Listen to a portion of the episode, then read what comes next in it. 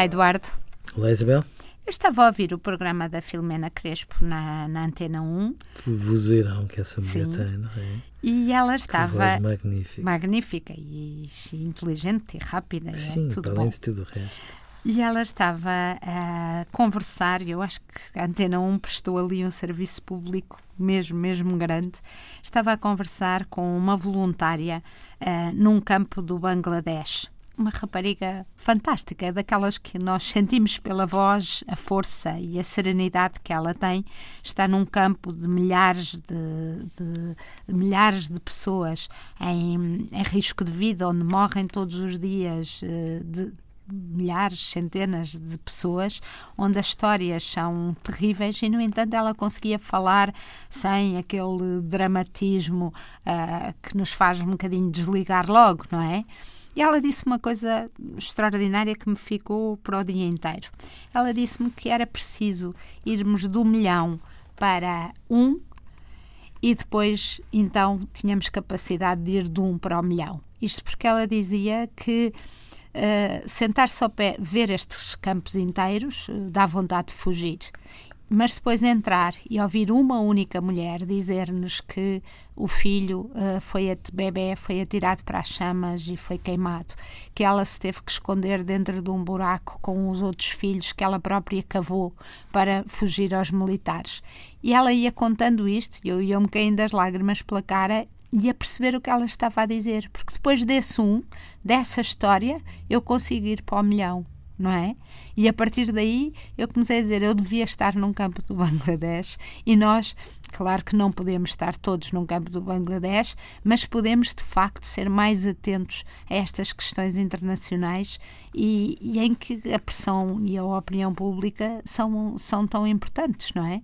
Eh, neste caso, para contra a devolução, entre aspas, destes refugiados à sua, ao seu país natal, onde estavam a ser dizimados, violados e assassinados.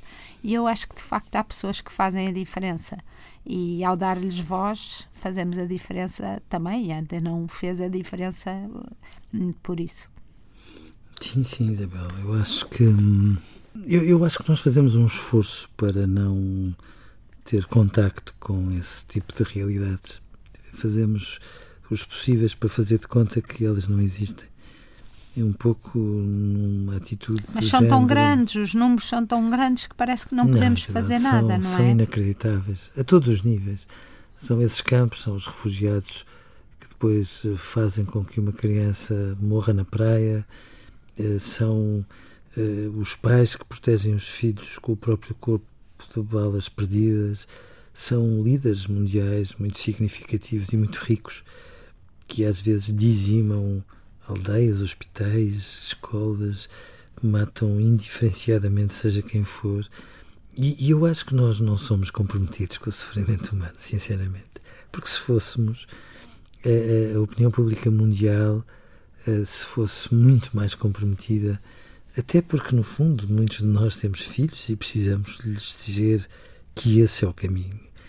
Eh, E estes, estes batuteiros estes, e os maus, os maus, eh, teriam de repensar muitos dos seus métodos porque sairiam a perder.